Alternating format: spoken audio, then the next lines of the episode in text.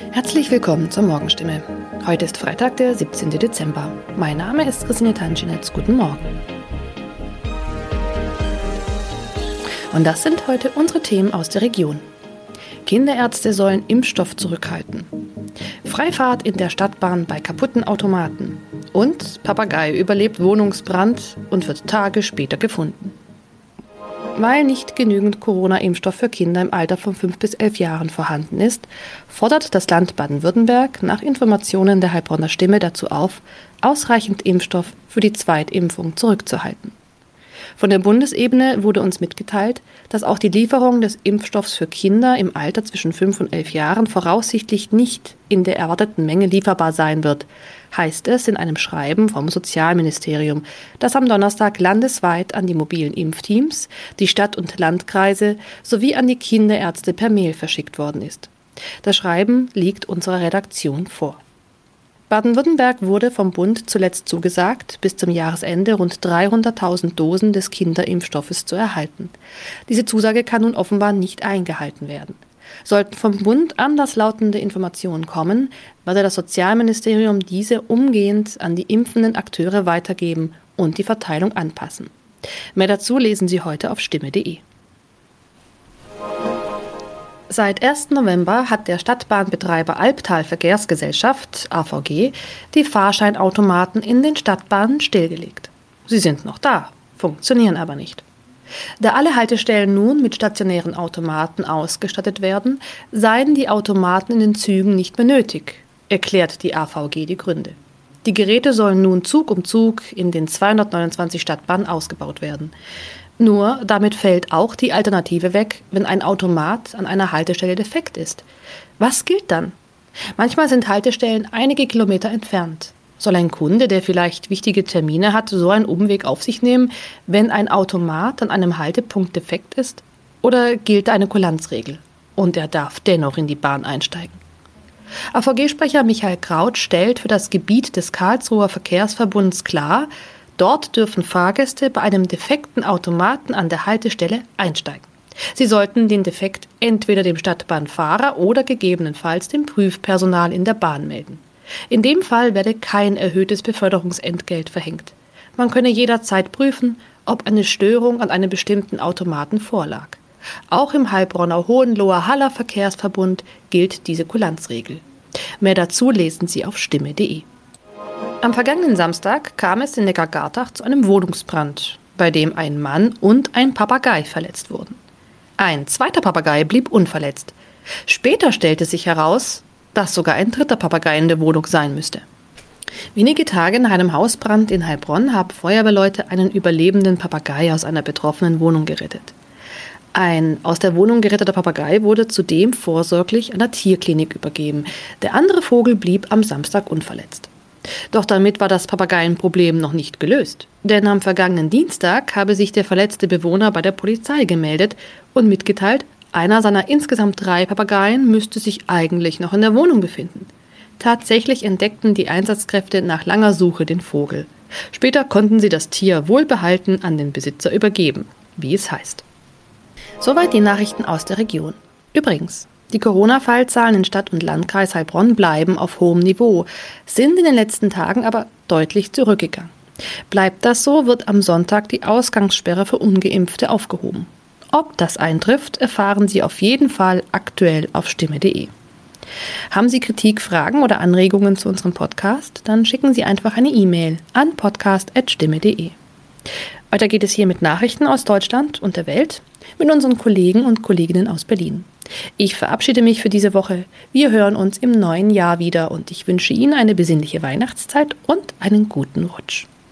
Vielen Dank und schönen guten Morgen. Ich bin Maja Däne und das sind heute unsere Themen aus Deutschland und der Welt. Züge erneut ausgebremst. Der Streik im Personenverkehr der Deutschen Bahn hat begonnen. Nach dem Abzug der internationalen Truppen, die EU-Außen- und Verteidigungsminister beraten über Afghanistan. Und Qual der Wahl. Der Wahlomat zur Bundestagswahl geht online.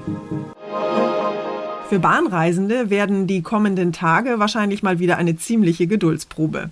Die Lokführergewerkschaft GDL hat nämlich trotz eines Angebots der Deutschen Bahn in letzter Minute ihren Streik im Personenverkehr wie geplant gestartet. Sollte es in dem Tarifkonflikt weiter keine Bewegung geben, müssen sich Bahnkunden bis kommende Woche Dienstag auf Einschränkungen im Fern- und Regionalverkehr einstellen. Die Deutsche Bahn hat angekündigt, rund jeden vierten Fernverkehrszug fahren zu lassen. Im Regional- und S-Bahn-Verkehr sollen rund 40 Prozent der Bahnen rollen. Wer auf die Bahn angewiesen ist oder für die nächsten Tage schon länger eine Reise gebucht hat, kann zumindest noch hoffen, dass der Streik nicht wie geplant bis einschließlich Montag weitergeht. GDL-Chef Weselski hat das neue Angebot noch nicht lautstark zurückgewiesen. Offensichtlich schaut er es sich noch genau an. Weil es so kurzfristig kam, war der Beginn des neuen Streiks sowieso nicht mehr wirklich zu stoppen. Die Auswirkungen sollen ähnlich sein wie bei den ersten beiden Streiks und gebuchte Fahrkarten können auch wieder kostenlos storniert werden. Jan-Henner Reitze, Nachrichtenredaktion. Wer dreieinhalb Wochen vor der Bundestagswahl noch immer nicht weiß, wo er sein Kreuzchen machen soll, der kann jetzt auf Hilfe im Internet hoffen. Heute schaltet die Bundeszentrale für politische Bildung nämlich wieder den Wahlomat frei. Damit können Unentschiedene ihre politischen Vorstellungen und Ideen mit den Positionen der Parteien vergleichen und sind am Ende dann vielleicht ein bisschen schlauer. Thomas Bremser ist unser Wahlomat-Experte in der Redaktion. Thomas, erklär doch bitte noch mal kurz, wie der Valomat funktioniert und was er mir bringen soll. Ja, das Online-Programm stellt insgesamt 38 Thesen auf. Zum Beispiel, es sollte ein Tempolimit auf Autobahnen geben. Ich kann dann bei jeder Aussage anklicken, ob ich der zustimme, nicht zustimme oder ob ich da neutral bin. Außerdem kann ich weiterklicken, wenn mich das Thema so gar nicht interessiert. Zum Schluss kann ich dann auswählen, welche Themen für mich besonders wichtig sind. Die zählen nämlich dann doppelt. Der Computer vergleicht meine Antworten mit den Antworten, die die Parteien dazu abgeben und zeigt mir, ja, mit welchen Parteien ich am meisten übereinstimme. Ich muss dann also nicht mehr alle Parteiprogramme lesen und sehe trotzdem, welche Partei mir inhaltlich am nächsten ist. Das klingt ja eigentlich ganz gut. Trotzdem gibt es ja auch Kritik am Wahlomat. Warum denn? Also es gibt mehrere Kritikpunkte. Zum einen basieren die Thesen nur auf den Wahlprogrammen, also auf dem, was die Parteien ankündigen. Ob sie später auch so handeln, wenn sie an der Macht sind, äh, ist unklar. Aber so ist das im Wahlkampf ja immer. Da müssen wir uns äh, zufrieden geben mit den Versprechen der Parteien. Andere üben Kritik an der Auswahl der Thesen. Das ist dann halt auch immer sehr subjektiv. Auf eine Kritik haben die Betreiber reagiert. Ich kann jetzt meine Antworten mit allen Parteien vergleichen, nicht nur mit einigen wenigen, die ich vorher auswähle. Der Valomat ist ja ziemlich beliebt. Vor der letzten Bundestagswahl haben ihn immerhin fast 16 Millionen Wähler genutzt. Aber es gibt ja auch noch andere Online-Programme, die bei der Wahlentscheidung helfen. Genau, beim Wahlkompass kann ich jeweils aus gleich fünf Antwortmöglichkeiten auswählen. So müssten die Parteien mehr Farbe bekennen, sagen die Macher. Das Projekt Dein Wahl, Wahl ohne H, wertet nicht das aus, was die Parteien ankündigen, sondern wie sie in den vergangenen Jahren so abgestimmt haben im Bundestag. Dann gibt's noch den Wahltest, der stellt konkretere Fragen und den Wahlswiper. So ein bisschen wie Tinder, wo ich nach links oder rechts wischen kann, je nachdem, welche Meinung ich habe. Und für spezielle Themengebiete gibt's auch solche Programme, bei welcher Partei zahle ich am wenigsten Steuern, welche macht am meisten fürs Klima oder den Tierschutz. Gegen 11 Uhr wird der Valomat heute übrigens freigeschaltet unter valomat.de. Dankeschön, Thomas. Mit emotionalen Worten haben Bundespräsident Frank-Walter Steinmeier und die rheinland-pfälzische Ministerpräsidentin Malu Dreyer bei einem Staatsakt an die Opfer der Flutkatastrophe erinnert. Mit Blick auf die vielen Betroffenen, die bei den Überschwemmungen alles verloren haben, hat der Bundespräsident bei der Veranstaltung am Nürburgring gesagt, wir wissen, dass in ihrem Leben nichts mehr so ist, wie es war, aber sie sollten wissen, auf ihrem Weg zurück ins Leben lässt sie ihr Land nicht allein. In Rheinland-Pfalz waren bei dem Hochwasser nach extremem Starkregen Mitte Juli 134 Menschen ums Leben gekommen. Ein Mann aus dem Ahrtal berichtete etwa vom letzten Tag mit seinem Vater, der in den Fluten ums Leben kam. Die Namen aller Opfer wurden vorgelesen. Den Schlusspunkt bildete ein Video mit der alten Blackfoes-Nummer in unserem Fädel. Das sollte die Botschaft sein, die hier von der schicken Ringarena ausgeht. Bei aller Trauer Mut machen für den Wiederaufbau, den Zusammenhalt beschwören. So sagte es einer der Helfer, so sagte es der Bundespräsident. Ganz Deutschland steht an der Seite der Betroffenen. Olaf Holzbach vom Nürburgring. Die Lage in Afghanistan bleibt auch nach dem Abzug der internationalen Truppen kritisch. Widerstandskämpfer liefern sich nach Angaben der Taliban derzeit Gefechte mit den Islamisten. Das Terrornetzwerk Al-Qaida hat den Taliban dagegen zur Machtübernahme in Afghanistan gratuliert und mit Blick auf den US-Abzug aus dem Land von einem historischen Sieg gesprochen. Die Außen- und Verteidigungsminister der EU-Staaten beraten heute bei einem Treffen in Slowenien über den weiteren Umgang mit Afghanistan. Thema der Beratungen wird unter anderem sein, wie nach dem internationalen Truppenabzug weiter Unterstützung für hilfsbedürftige Menschen geleistet werden kann. Die Außenminister werden unter anderem darüber beraten, wie mit den neuen Taliban-Machthabern umgegangen werden soll. Bei den Verteidigungsministern geht es darum, welche militärischen Lehren aus den Entwicklungen in Afghanistan zu ziehen sind. Die Antwort des EU-Außenbeauftragten Borrell lautet, die EU brauche eine eigene, schnelle militärische Eingreiftruppe. Die hätte demnach zum Beispiel genutzt werden können, um nach dem Abzug der USA einen Weiterbetrieb des Flughafens in Kabul abzusichern für weitere Evakuierungsflüge. Saar Geiserde, Brüssel. Unser Tipp des Tages heute für alle, die eine richtig gute Idee haben und sich fragen, wie sie die ihrem Chef oder ihrer Chefin am besten verkaufen sollen. Das ist Ihnen ja vielleicht auch schon mal passiert. Sie haben eine richtig gute Idee für ein tolles Projekt, aber Sie wissen nicht so recht, wie Sie das an den Mann oder die Frau bringen sollen. Vielleicht lehnt die Chefetage Ihren Vorschlag einfach ab oder gibt die Idee gleich als eigene aus. Es ist oft gar nicht so einfach, seine Vorgesetzten von einer Idee zu überzeugen, aber Ronny Thorau aus unserer Serviceredaktion hatte ein paar Tipps, wie Sie die Sache möglichst geschickt angehen können. Ronny, einfach reinrennen ins Chefbüro und ich habe eine tolle Idee brüllen, ist vermutlich nicht der optimale Weg. Nee, höchstens der denkwürdigste. Das vergisst Chefin oder Chefin sicher nicht so schnell. Und hat dann vielleicht auch gleich eine eigene Idee. Ich sollte meine Tür abschließen. Aber im Ernst, die eigene Begeisterung von einer Idee sollte man erstmal ruhig hinterfragen und das Ganze gut strukturieren, sprich sich einen Plan machen, am besten schriftlich, was man genau will und wie man das rüberbringen möchte.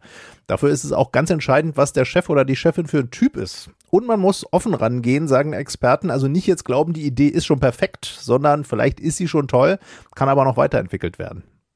Was mache ich eigentlich, wenn mein Chef meine Idee zwar gut findet, sie aber dann plötzlich als seine eigene ausgibt? Ja, positiv könnte man ja sagen, war dann wohl wirklich eine richtig gute Idee, aber das wurmt natürlich. Manchmal kann man vielleicht noch drüber hinwegsehen, entweder weil man sagt, wichtig ist mir eigentlich, dass das Ganze umgesetzt wird. Und es kann ja sogar auch helfen, wenn ein Chef eine Idee präsentiert. Vielleicht ist sie dann im Unternehmen besser durchsetzbar. Allerdings trotzdem wäre es natürlich fairer, wenn er sagt, wer die Idee hatte. Tut er oder sie das nicht, dann raten Experten, das schon mal offen anzusprechen bei nächster Gelegenheit. Und zur Vorbeugung könnte man auch schon mal im Kollegenkreis erwähnen, dass man gerade beim Chef war und eine Idee vorgeschlagen hat. Wie Sie gute Ideen am besten bei Ihren Vorgesetzten verkaufen können. Informationen von Ronny Thora waren das. Dankeschön, Ronny. Und zum Schluss geht es hier bei uns um vier Popmusiker, die neben Pippi Langstrumpf und Ikea wahrscheinlich der populärste Exporthit aus Schweden sind. Genau, ABBA. Die vier Superstars gehören zu den erfolgreichsten Bands aller Zeiten. Keine Party, bei der nicht irgendwann ABBA-Hits wie Dancing Queen, Waterloo oder Mamma Mia dudeln. Die vier Abbas, Agneta, Björn, Benny und Annifried, haben sich zwar schon 1982 getrennt, aber knapp 40 Jahre später warten ihre Fans noch immer auf ein Comeback. Und jetzt gibt es tatsächlich einen Hoffnungsschimmer. ABBA hat nämlich für heute Abend zu einem weltweiten ABBA-Event eingeladen. Unsere Skandinavien-Expertin Sigrid Harms hat sich schon mal ihre Glitzerschlaghosen zurechtgelegt. Sigrid, was hat es denn mit dem ABBA-Event auf sich? Ja, das werden wir erst heute Abend erfahren. Aber sowohl unter den Fans als auch unter den Musikexperten wird heftig spekuliert. Eine Möglichkeit ist, dass sie endlich die Songs veröffentlichen, die die vier Schweden schon 2018 im Studio aufgenommen haben. Es könnte aber auch sein, dass mit diesem Projekt ABBA Voyage eine Show gemeint ist, die sie vor fünf Jahren angedeutet haben. Dabei stehen die vier als virtuelle Figuren auf der Bühne, während eine Liveband die Musik von ABBA spielt. In London soll dafür angeblich sogar ein eigenes Theater Theater gebaut werden. Das war's von mir für heute. Ich bin Maja Däne und wünsche Ihnen einen guten Start in den Tag. Tschüss und bis morgen.